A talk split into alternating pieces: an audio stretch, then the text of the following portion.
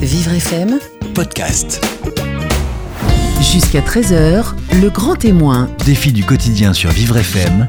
Benjamin Moreau, Jean-Baptiste Bergès. Bonjour Jean-Baptiste Bergès. Bonjour Benjamin. Aujourd'hui, votre grand témoin défi du quotidien s'appelle Perla Servan-Schreiber et j'ai ouï dire que c'est un livre qu'il faut dévorer euh, dont elle va nous parler, euh, le dernier qu'elle vient d'écrire. Oui, il s'intitule Ce que la vie m'a appris. Alors, Perla, déjà, beaucoup d'entre vous la connaissent. C'est une journaliste, une écrivaine. Euh, elle a notamment participé à la création du magazine Psychologie. Aujourd'hui, elle est à la retraite et elle passe euh, son temps à écrire. Elle a voulu justement nous livrer euh, quelques expériences de sa vie pour nous aider à surmonter euh, des difficultés et à surmonter la vie qu'elle juge justement euh, pas si compliquée que ça euh, à vivre. Ce livre s'intitule Ce que la vie m'a appris. Elle aborde euh, l'amour, le couple, la mort, la maladie, le handicap. Et moi, je considère ce livre comme un trésor car à travers ces pages, eh bien, ça nous permet d'une certaine façon de, gagner du temps un petit peu sur notre propre apprentissage. C'est une émission passionnante que je vous promets. On va tout savoir sur le trésor de Perla Servan-Schreiber avec vous, elle est avec vous et elle restera jusqu'à 13h sur Vivre FM. Jusqu'à 13h, le grand témoin. Défi du quotidien sur Vivre FM. Jean-Baptiste Bergès. Perla Servan-Schreiber, bonjour. Bienvenue sur Vivre FM. Merci beaucoup d'avoir accepté notre invitation. Merci d'avoir pensé à moi. Et en plus, je sais que vous aimez beaucoup la radio en tant qu'auditrice. Beaucoup. C'est vrai? Allez, la voix humaine, pour moi, est le plus bel instrument. D'accord. Oui, Vous l'écoutez vraiment. tous les jours? Vraiment, oui, comme tous les Français, mais j'écoute euh, moins que je n'aurais envie de le faire, mais j'écoute évidemment tous les matins et parfois un peu le soir. Alors vous venez euh, aujourd'hui sur Vivre FM pour nous présenter votre dernier ouvrage, livre qui s'intitule Ce que la vie m'a appris. Alors je vais être franc avec vous Perla, hein. pour moi ce, livre, euh, je l'ai pris comme un cadeau. Je, je trouve que c'est un véritable petit bijou, euh, euh, en tout cas pour moi, pour le jeune homme que je suis. Mm. J'ai- à peine 30 ans, enfin pas encore. Oui, oui. Euh, je suis un jeune homme d'issue de la génération Y, alors comme beaucoup de trentenaires, euh, j'ai plein de remises en question, plein de doutes, je suis en quête de sens. Et dans votre livre, vous nous faites partager votre expérience de vie. Et du coup, j'ai trouvé de nombreuses questions à, à mes réponses. Alors, juste pour ça, merci. Oh, mais c'est moi, vraiment. je- rien ne peut m'émouvoir autant ou me toucher autant que d'entendre dire ça, surtout de la part d'un homme et surtout de cette génération. Alors, qu'est-ce Voilà. qui vous a donné envie, justement, de, de nous transmettre Eh votre expérience de vie, puisque c'est ce que vous faites dans ce livre C'est absolument euh, ce que je fais et j'ai envie de dire c'est seulement ce que je fais. Enfin, je veux dire c'est très c'est très modeste. hein. Il s'agit d'une expérience et, et je ne voudrais en rien que ce que j'ai pu écrire et peut-être parfois sûrement maladroitement soit entendu ou perçu comme des leçons de vie. Je crois qu'il n'y a de leçons à donner, en tout cas dans ce domaine-là, à personne, que chacun a son chemin à faire et il le fait du mieux qu'il peut. Mais il arrive que les expériences des autres dans lesquelles on peut se reconnaître parfois, ou au contraire, qui sont inspirantes quand on, voilà, quand on appartient à votre génération, qui peuvent être inspirantes, sont une aide assez précieuse. Voilà, On peut se retrouver dans euh, le témoignage et dans le parcours de vie de, voilà. de chacun. On peut Et- tout à fait. Et ce qui m'a donné envie, pour répondre à votre question, pardon, eh bien, ce sont précisément, mais là, des jeunes femmes de votre génération, de l'équipe de My Little Paris, et qui, voilà, euh, par amitié, enfin, je veux dire, ce sont mes amies. Et elles ont toujours considéré qu'à chaque fois qu'elles passaient un instant avec moi, elles apprenaient des choses et elles sortaient de là avec, euh, voilà, euh, un, un autre regard un tout petit peu modifié sur la vie. Et elles m'ont dit, c'est ça qu'il faut faire pour le plus grand nombre. My Little Paris, c'est un site internet sur lequel vous faites Oui. des conférences. Oui, sur lequel j'ai fait une, euh, des vidéos qui s'appellent La Minute Perla. Et j'en ai fait une quinzaine qui ont eu, en tout cas, un très très joli succès. Et juste après ça, euh, j'ai des éditeurs qui m'ont proposé d'en faire un livre. Je n'y avais absolument pas pensé. Et du coup, je me suis dit, mais pourquoi pas? Je, je me lance. Voilà. Donc, j'ai repris évidemment ces sujets parce que entre euh, parler devant une caméra et, écrire, c'est évidemment, c'est pas à vous que je vais le dire, deux exercices différents. Et puis surtout, je n'ai fait que 15 vidéos et là, il y a à peu près, je crois, 40 items qui sont traités. Alors vous abordez forcément tous les thèmes de la vie, tous les thèmes qui nous concernent, des thèmes universels, l'amour, le couple, la mort, le deuil, euh, le rapport à la vieillesse, au handicap aussi, c'est un sujet qui nous concerne ici sur Vivre FM. Bien sûr. Euh, ce livre, il s'intitule Ce que la vie m'a appris, c'est publié aux éditions Flammarion. Est-ce que c'est le livre que vous auriez aimé lire à 30 ans par là Certainement, et peut-être même avant. Et, et je dirais à 20 ans, parce que 20 ans pour moi, ça a été un, un moment, un moment de vie, 15-20 ans, enfin entre 15 et 25 pour être tout à fait franche, assez difficile pour moi. Euh, J'ai traversé ces années-là euh, qui ensuite m'ont été très bénéfiques, précisément du fait de cette euh, souffrance, qui ont été ensuite, voilà, une espèce de libération évidemment qui s'en est suivie. J'ai eu cette chance-là. Donc, si j'avais eu quelque chose comme ça à cet âge-là, peut-être, je ne peux pas le garantir, mais peut-être que ça m'aurait aidé. Et c'est intéressant de connaître euh, justement votre vision euh, sur notre génération, les trentenaires d'aujourd'hui. Euh, quel regard vous, vous portez sur notre génération? Parce que vous êtes entouré de, de jeunes, Oui. plein de trentenaires. ça, euh, c'est aussi une, une- une merveilleuse chance. Vous voyez hein. ce qui se passe, il y a plein de choses qui, a- qui a- Oui. qui ont évolué. Après, si on prend rien que l'exemple entre les relations entre hommes et femmes, je sais que c'est un Mm. sujet qui vous tient à cœur, Bien sûr. ça a extrêmement évolué. Quel, quel regard vous portez sur, sur les Je trouve qu'il y a quelque chose qui est vraiment une très grande fracture avec ma génération au même âge. Hein, moi, je vais avoir 74 ans.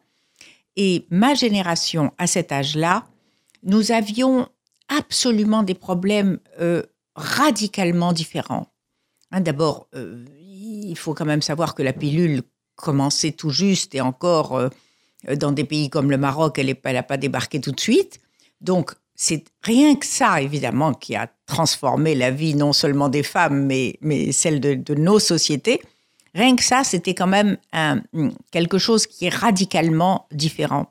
Aujourd'hui, ces femmes-là, elles sont nées avec la pilule dans une poche et le téléphone portable dans l'autre. Et elles ont une éducation totalement, euh, pas exclusivement bien sûr, numérique. Et il y a là de leur part une habileté extraordinaire à euh, réussir ou en tout cas euh, trouver des voies professionnelles qui les intéressent et qui les passionnent. Mais en fait, elles veulent trouver du sens aussi dans leur profession, hein, ce qui n'était pas le cas de ma génération. Le cas de ma génération, on n'avait pas de mal à trouver du boulot. Quand on avait fait en plus un tout petit peu d'études, c'était pas un problème de trouver du travail.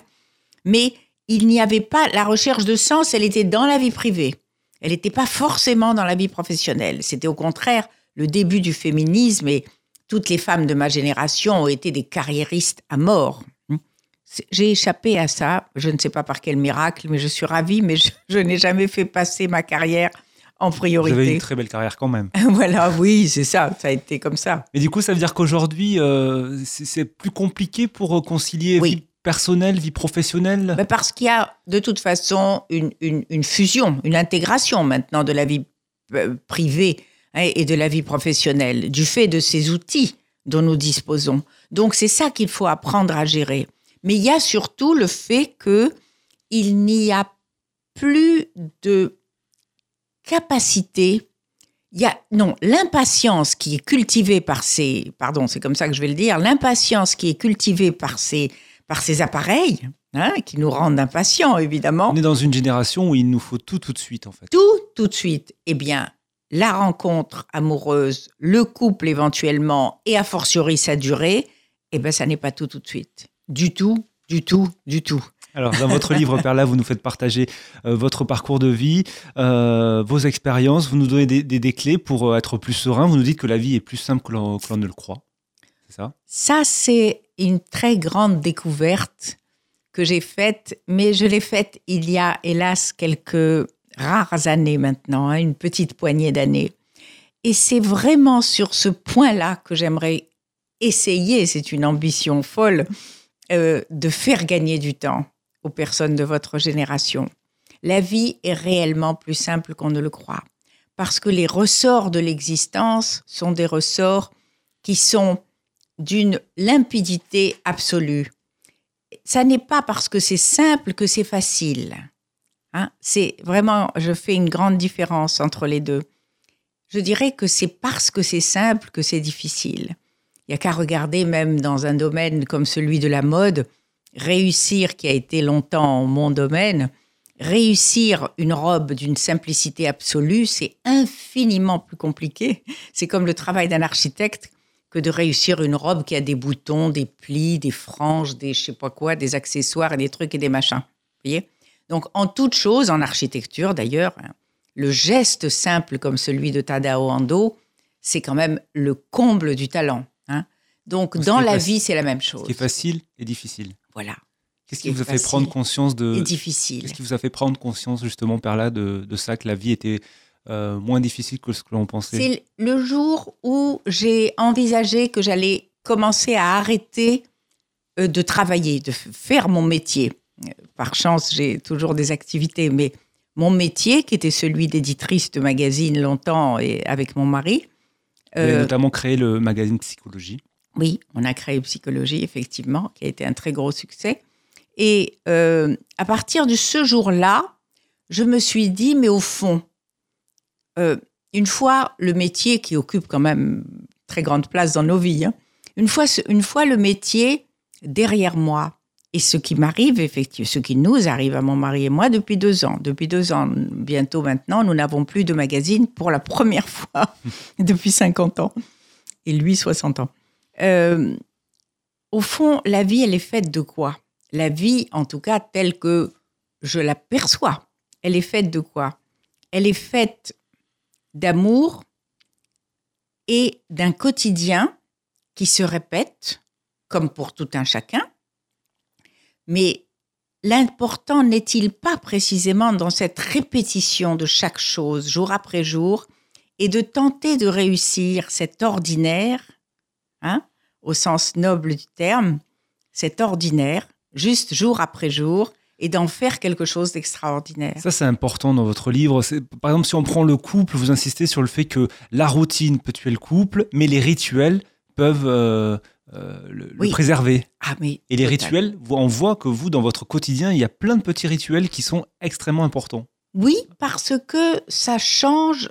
En fait, c'est un regard, c'est une conscience, c'est le mental. On fait les mêmes gestes, vous voyez, effectivement, mais si on y met du cœur, hein, et si on considère que dans l'instant où on doit euh, préparer à dîner, par exemple, il n'y a rien de plus important que ça à cet instant-là, voilà, et le faire le mieux possible, non pas dans l'ordre de la performance, hein, le faire le mieux possible, c'est avec, avec le plus d'amour possible et en tout cas, essayer de prendre conscience qu'il est, que nous sommes faits non seulement d'un corps et d'un esprit, mais aussi d'une âme. Ça permet justement de nous reconnecter au présent, parce que ça, c'est peut-être la grosse difficulté de notre génération, Oui. de ne jamais être dans le présent. Non, vous n'êtes jamais à un seul endroit à la fois. Hein C'est-à-dire que vous êtes euh, dans le, le- le- le rendez-vous qui va suivre et puis dans le, est-ce que je sais, moi, je veux dire, dans le multitasking, hein, je veux dire, je, je n'en suis pas non plus euh, totalement préservée, hélas. Mais là, le fait d'être à ce moment-là dans quelque chose, fut-il répétitif et ordinaire, moi j'estime que réussir mon quotidien, je n'ai pas de plus merveilleux projet dans ma vie. Vous, par exemple, les petits rituels, c'est la marche, la méditation, la cuisine. On va y revenir euh, plus longuement dans un instant. Perla Servant Schreiber reste avec nous. On marque une courte pause et on revient juste après. Midi 13h, le grand témoin, Défi du quotidien sur Vivre FM. Jean-Baptiste Bergès. Jusqu'à 13h, le grand témoin sur Vivre FM s'appelle Perla Servant Schreiber. Vous venez nous présenter votre ouvrage qui vient de sortir chez Flammarion. Il s'intitule Ce que la vie m'a appris et vous nous faites le bonheur de partager justement votre expérience de vie. Vous nous l'avez dit tout à l'heure, vous avez bientôt 74 ans et, euh, et vous, à travers ces pages, vous avez envie euh, de nous éclairer sur euh, euh, des choses du quotidien qui nous paraissent peut-être à 30 ans insurmontables et pourtant qui sont plus faciles à surmonter que l'on le pense. Vous dites la vie est plus facile à vivre que, ce Oui. que ce que l'on croit, même si c'est pas facile. Oui.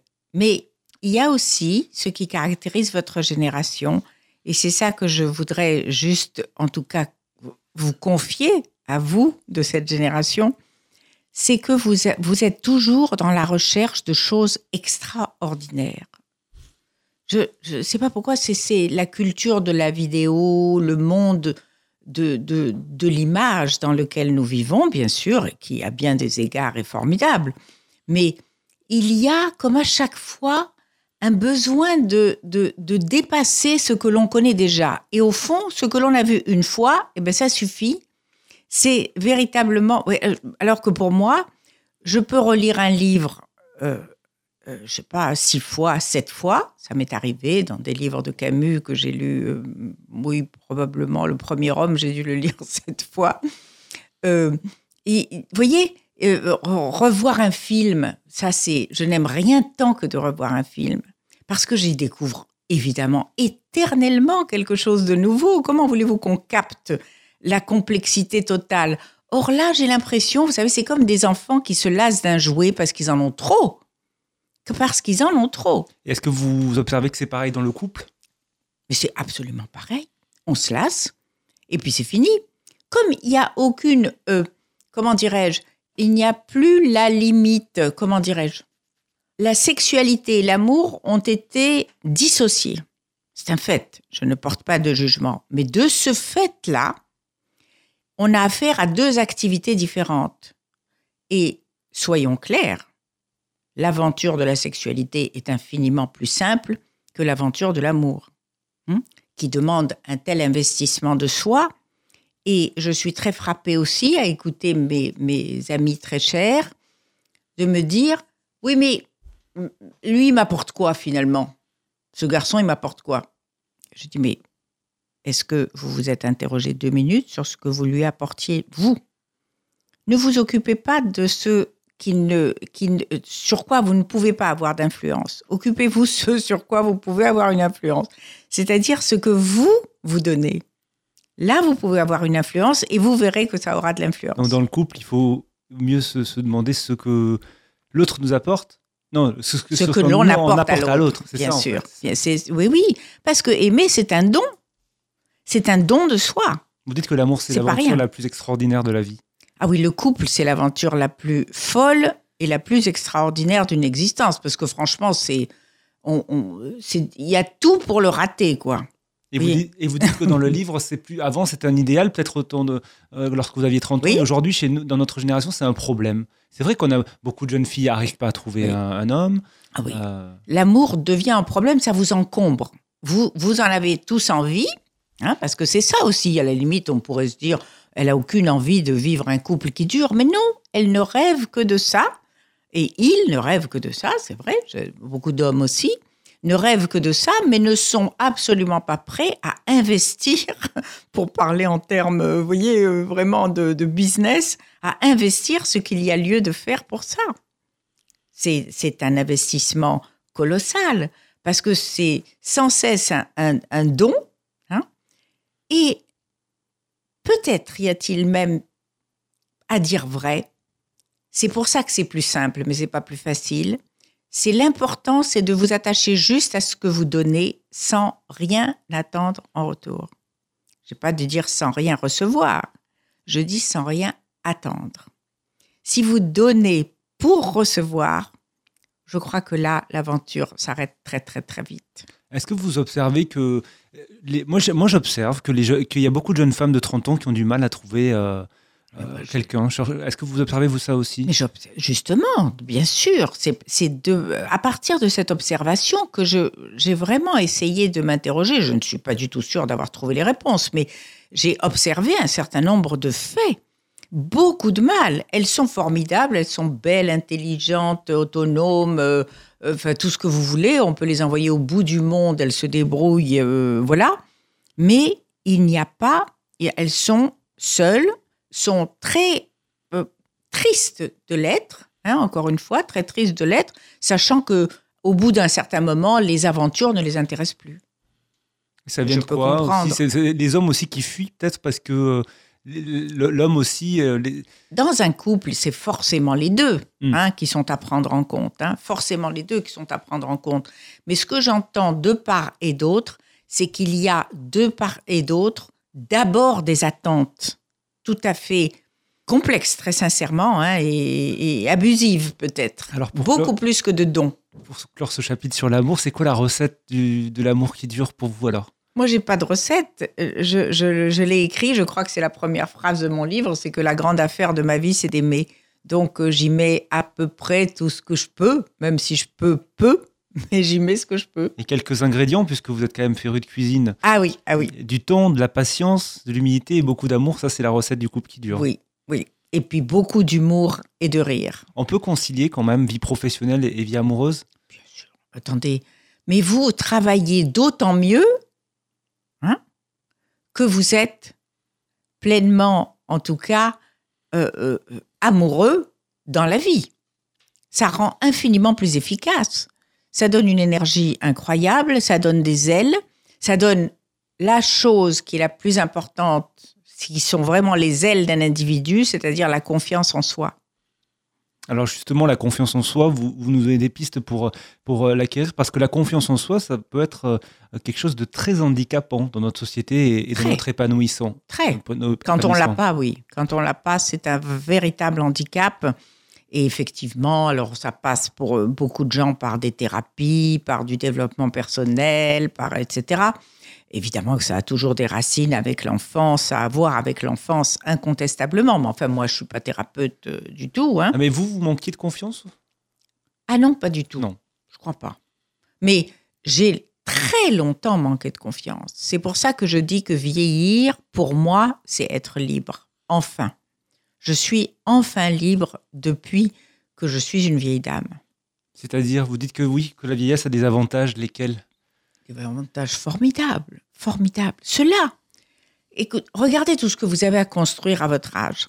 Moi, j'ai plus rien à construire. Moi, j'ai à, essayer de vivre euh, agréablement et avec, euh, évidemment, moi, j'y tiens des activités jusqu'au bout. hein. Mais en gros, ma vie, elle est quand même tracée. Il peut m'arriver que des choses très désagréables de l'ordre de la santé. Bon, voilà, ça, c'est tout ce qui peut m'arriver, si je puis dire, comme événement dans ma vie. Mais sinon, euh, c'est quand même un moment où on, on- on a la possibilité de vivre vraiment sans avoir le temps structuré par le travail. Et ça, c'est d'une grande complexité à réussir. D'abord, quand on arrête de travailler, il faut se méfier de l'isolement. Mm. Ça, c'est la- la- le drame des gens qui s'arrêtent de travailler. Arrivé à la retraite, beaucoup de gens, en fait, ne, ne préparent pas leur retraite. Ça se prépare, en fait, la vie après le travail. Ah ben, ça se prépare évidemment avec un, un mental où on n'a pas le sentiment que quand on arrête son travail, on a arrêté de vivre. Moi, j'ai plutôt l'impression de non pas de commencer à vivre parce que j'ai j'ai exercé un métier que j'ai adoré et, et que j'ai servi du mieux possible, mais il y a quand même une autre manière de vivre une fois qu'on s'est arrêté de travailler, ça incontestablement. Et elle est celle-là infiniment plus simple. Et du fait de cette simplicité, elle peut être plus compliquée parce que il y a le, le, le- le- comment dirais-je, le danger de l'isolement. Il y a le danger de l'isolement. Vous avez évoqué tout à l'heure forcément les, les problèmes de santé. C'est peut-être la seule chose qui vous fait peur aujourd'hui, c'est ça? Oui. Bien sûr, bien sûr. Là, alors ça devient vraiment énorme. Moi qui n'ai pas le tempérament à faire le compte à rebours, comme beaucoup de gens âgés, hein, euh, François Julien a écrit ce livre magnifique qui s'appelle La seconde vie. En tout cas pour les pages que j'ai comprises, parce que malheureusement avec François Julien, je ne comprends pas tout, sauf quand il parle. Mais quand il écrit, voilà. Mais appeler cette vie-là, cette vieillesse, l'appeler la seconde vie, je trouve ça d'une telle justesse et, et extrêmement jolie. Et il le dit, pourquoi la seconde vie? Parce que précisément, on commence à calculer non plus de la naissance, mais d'une éventuelle fin. Et moi, je n'ai pas du tout cette obsession de la mort. Moi, ça peut s'arrêter euh, demain matin. Je, je- je sais que j'aurais eu une, une très jolie vie. Vous citez Michel Onfray dans votre livre Oui, euh, sur la mort, Sur justement. C'est assez incroyable, je le cite. hein. La mort n'est que l'idée qu'on s'en fait. Si elle est là, je n'y suis plus. Si je suis là, elle n'y est pas. Il n'y a que du présent. Dès lors, il nous reste à vivre dans le présent. oui. Et en fait, c'est une phrase euh, d'Épicure. Et qu'est-ce que vous voulez ajouter à ça? Vous voyez? Il n'y a rien à ajouter à ça. C'est d'une telle évidence. hein. voilà ce que j'appelle la simplicité, mais ça n'est quand même pas facile à envisager pour beaucoup de gens, la mort. hein. Et notamment la mort des, de ses proches. À la mort Euh, des ça, proches. c'est autre chose après. La mort des proches, c'est évidemment très compliqué. Et, et, et j'ai beaucoup regretté dans mon passage euh, sur le deuil euh, de n'avoir pas mis une phrase pour faire la différence quand même entre euh, perdre sa mère à 94 ans, quand elle est âgée de 94 ans, et perdre un enfant, j'imagine. C'est, vous voyez, il y a, il y a euh, aussi dans le deuil, non pas des hiérarchies, mais il y a quand même des violences qui sont radicalement différentes et à vivre et évidemment à guérir si toutefois on y parvient. Et faire son deuil, c'est quelque chose de... C'est quoi d'ailleurs faire son deuil? Alors, c'est très compliqué de faire son deuil. Je crois qu'il faut vivre le deuil. Voilà, pas le faire. Je crois qu'il importe de le vivre. Et, vraiment, votre, votre radio porte ce très très beau nom, hein, qui est vraiment, il n'y a rien au-dessus, quoi. Il n'y a rien au-dessus que celui de vivre. Et il y a euh, euh, vraiment euh, le fait de lui accorder du temps et de la conscience au deuil, comme à toute chose. Et, là aussi, c'est très compliqué pour les gens parce que l'angoisse dans lequel dans, le, dans lequel le, comment les plonge la mort d'un proche et les renvoie à leur propre mort, bien sûr, qui arrive, qui adviendra bien un jour, parce que c'est ça aussi. Hein. Dans les temps de deuil, on vit de près sa propre mort, vous voyez, effectivement, qui est comme ça, comme euh, projetée et comme visualisée. Eh bien, dans ces, dans ces moments-là, il est important de regarder la mort en face. Il est important, quand on, a perdu un être cher, de le voir, je crois, mort, si possible de le toucher. Et c'est à partir de cette réalité, vraiment, que l'on peut commencer à vivre ce fameux deuil. Et ce fameux deuil, il a besoin de temps. Il a besoin de temps qu'on lui consacre entièrement. C'est pourquoi je donne euh, l'exemple de la tradition juive à laquelle j'appartiens. Et, pour la mort de ma mère, par exemple, on, est resté huit jours euh, dans le même lieu, dans le même espace, euh, mes frères, ma sœur et moi. Et, là, nous recevions les visites des gens qui avaient la gentillesse de, venir nous parler de ma mère. Et donc, pendant huit jours, j'ai appris à mieux connaître ma mère que je ne l'ai connue dans ma propre vie, qui, donc, euh, à l'époque, faisait, j'avais 69 ans quand elle est, quand elle est morte. Perla Servan-Schreiber, merci beaucoup. Restez avec nous. Dans un instant, on continue de, parler de votre livre, hein, Ce que la vie m'a appris, ce que la vie vous a appris. C'est publié aux éditions Flammarion. À tout de suite sur Vivre FM. Midi 13h, le grand témoin. Défi du quotidien sur Vivre FM. Jean-Baptiste Bergès. La suite du Grand Témoin sur Vivre FM avec Perla Servan-Schreiber. Nous parlons de votre ouvrage Ce que la vie m'a appris, c'est le titre. C'est publié aux éditions Flammarion. Vous nous donnez euh, des petites clés. Hein. Vous nous faites partager votre, expérience de vie. Vous nous donnez des, des, petites clés pour euh, euh, arriver à, bah, surmonter des, petites choses du quotidien. et puis pour arriver à, atteindre un peu plus de sérénité, notamment à la génération des, des trentenaires dont j'appartiens. par exemple, vous, vous insistez sur l'importance des petits rituels du quotidien. Vous, par exemple, le matin, vous marchez. Oui, je marche quel que soit le temps. Le matin, vers 6h30, euh, je sors de la maison. Aujourd'hui, il a fait froid pour la première fois de la saison.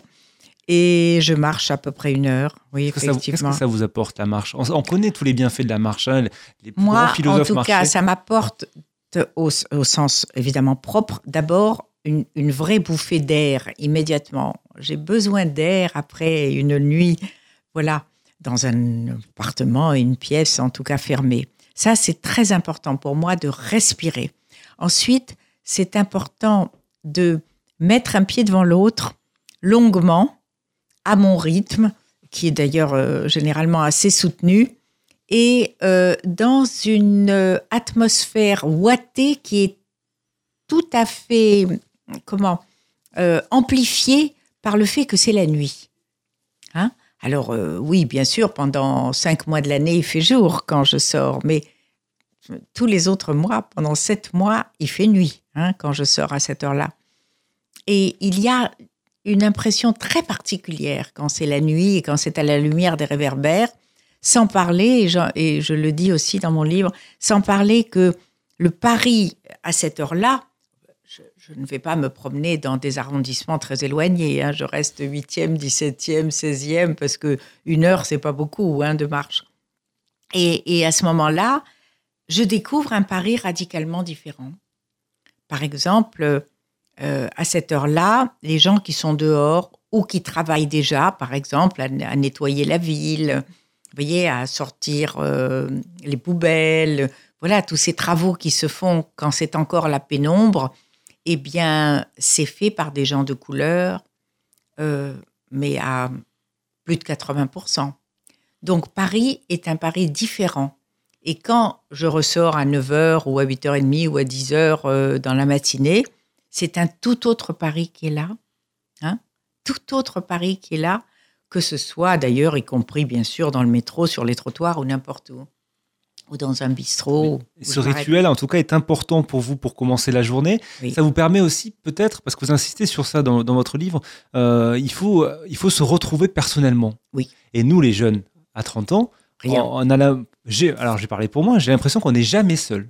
Soit on est au travail, soit on est dans le couple, soit, Soit on est avec le téléphone Ah ouais, portable avec le téléphone portable Oui. qui nous accompagne du matin au soir. au soir et C'est même assez incroyable. parfois il y en a on me dit qu'il y a de plus en plus de gens qui dorment avec le téléphone portable sur le, la, la table de chevet en fait tout à côté La première chose qu'on fait, c'est regarder le portable. La dernière chose, c'est le portable. C'est assez incroyable. c'est. C'est assez incroyable. Ça c'est si vous saviez à quel point ça vous changerait votre journée si le premier geste en vous réveillant n'était pas d'appuyer sur votre enfin voyez sur les mails ou sur les ou sur les messages de votre téléphone portable. Vous insistez donc vraiment sur le fait de, de se retrouver seul. Ah oui, mais vraiment seul et en silence, hein.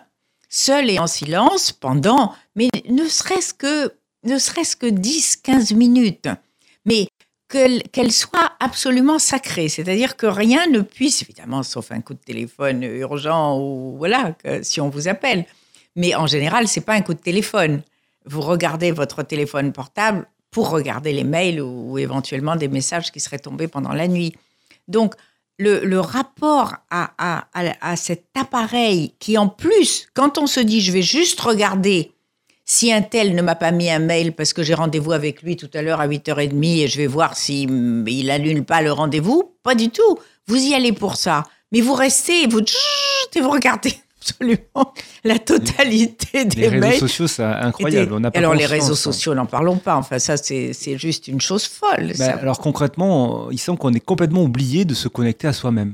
On est connecté aux autres, au, Vous au êtes monde entier. Vraiment, vraiment, ce dont, euh, en tout cas, il me semble, ce qui serait le plus bénéfique pour chacun d'entre vous, c'est de faire une espèce de, de petite diète numérique, hein, et de préférence au réveil, et de préférence une demi-heure avant de dormir. Vraiment, pas davantage, pas davantage.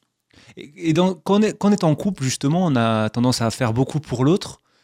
Comment se connecter à soi quand on est en couple? Si vous n'êtes pas connecté à vous, vous ne pouvez pas vous connecter à l'autre.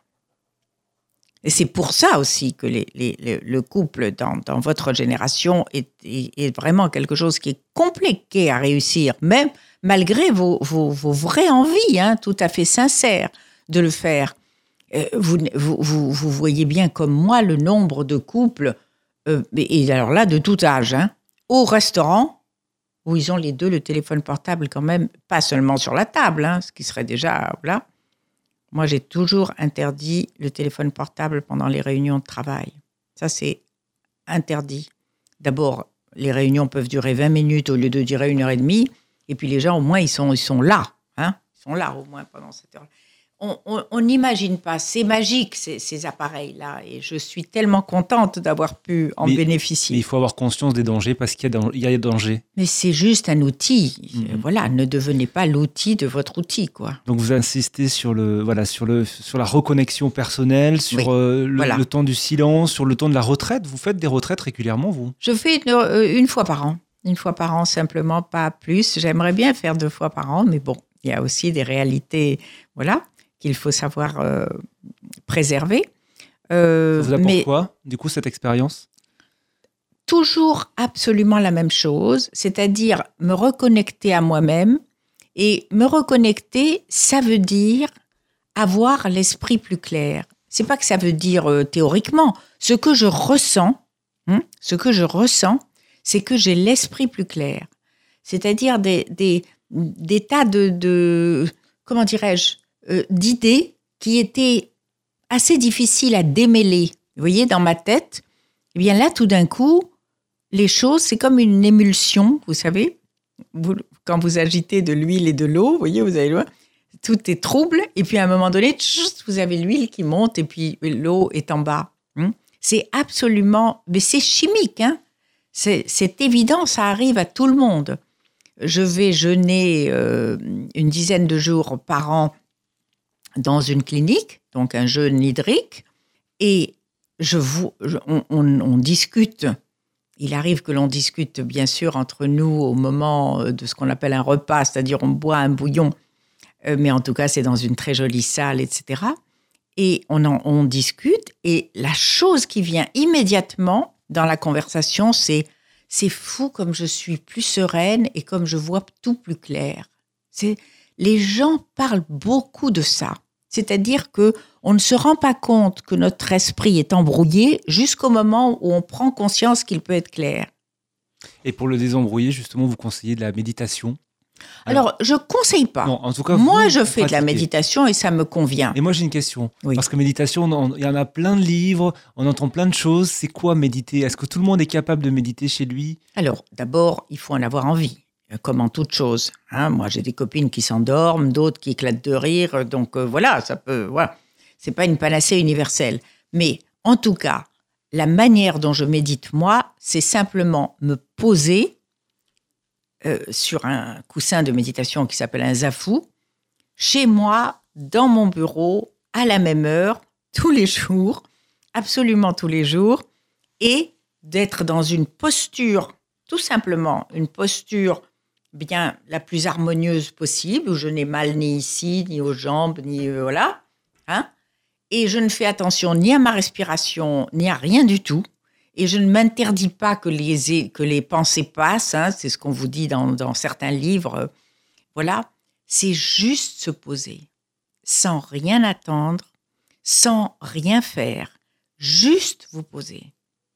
Voilà encore une chose d'une totale simplicité et d'une grande difficulté apparemment pour la plupart des gens. Posez-vous, c'est tout. Voilà, vous nous donnez euh, beaucoup de conseils, beaucoup de, vous nous faites partager votre expérience de vie, plusieurs petites clés comme ça pour, euh, pour apprendre à, à surmonter la, la vie, euh, se poser, ralentir. C'est vrai que c'est des choses qu'on n'arrive pas Oui, à faire, mais Et la vivre vraiment, quoi. qui sont assez La vivre incroyables. bien. Et, et- et avant de terminer, j'aimerais bien insister sur le, ce que vous nous expliquez dans votre livre sur l'acceptation. Accepter, ça veut dire quoi, Perlin? Accepter, c'est dire oui. Voilà. C'est dire oui à ce qui se présente, de la vie et de l'existence. Alors vous me direz, mais alors c'est quoi? Alors on est résigné. Mais c'est tout à fait l'inverse de la résignation. Malheureusement, le terme d'acceptation dans la langue française a cette connotation de résignation. Hein voilà. Alors moi, je ne lis pas le sanskrit, hein, mais peut-être qu'en sanskrit, ça n'a pas cette connotation, vous voyez. Mais en tout cas, ça aussi, le jour où j'ai compris qu'il ne servait à rien de dire non à la maladie, par exemple, quand elle vous tombe dessus. Bon. Pourquoi moi? Mais c'est vraiment, mais qu'est-ce que j'ai fait euh, sur Terre pour mériter ça? Enfin, vous entendez des trucs comme ça. Mais pourquoi moi? Mais pourquoi moi? Pas pourquoi moi. Tu, on vient de te dire que tu es malade. C'est un fait, d'accord? Ok, tu l'acceptes. Et à partir de là, tu te mets en marche tu es le contraire de résigné. Donc, à partir de là, on est dans l'action, mais au moins la meilleure action possible. Et non pas une action qui, parce qu'on aura dit non à la situation, va être totalement euh, troublée. Vous voyez? On va commencer quelque chose. C'est comme les gens qui vont voir un médecin, puis après ils disent Oh là là, non, non, ça va pas du tout. J'ai une copine qui m'a dit Je vais aller voir un autre. Et elles sont à leur huitième médecin. Elles n'ont pas encore commencé le traitement qui, lui, était urgent. Et je l'ai vraiment vécu. C'est pour ça que je me permets vous de le dire. que vous, avez, c'est lorsqu'on vous a diagnostiqué un- le cancer du Un sein. cancer justement, du sein qui est d'une grande euh, banalité. Comme une femme sur quatre aujourd'hui. Voilà. Mais c'est ça qui, c'est important d'accepter, accepter ce qui nous Ah, mais arrive. oui. Mais c'est d'abord vous aider les médecins parce qu'on sait très bien que le mental euh, est très important aussi dans ce, en tout cas dans ce type de combat parce que c'en est un.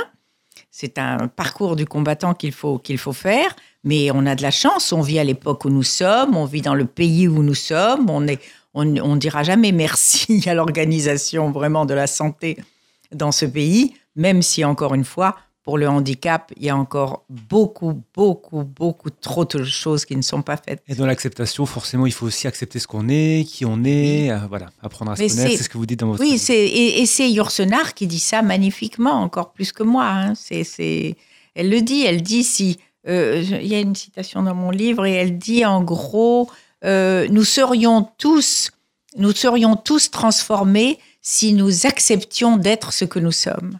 Sur cette magnifique phrase qu'on va se, se, quitter, euh, Père La Servan-Schreiber, merci beaucoup d'être venu euh, sur Vivre FM et au nom de toute ma génération, merci pour votre ouvrage. Merci à, à vous et, et bonne vie à vous tous.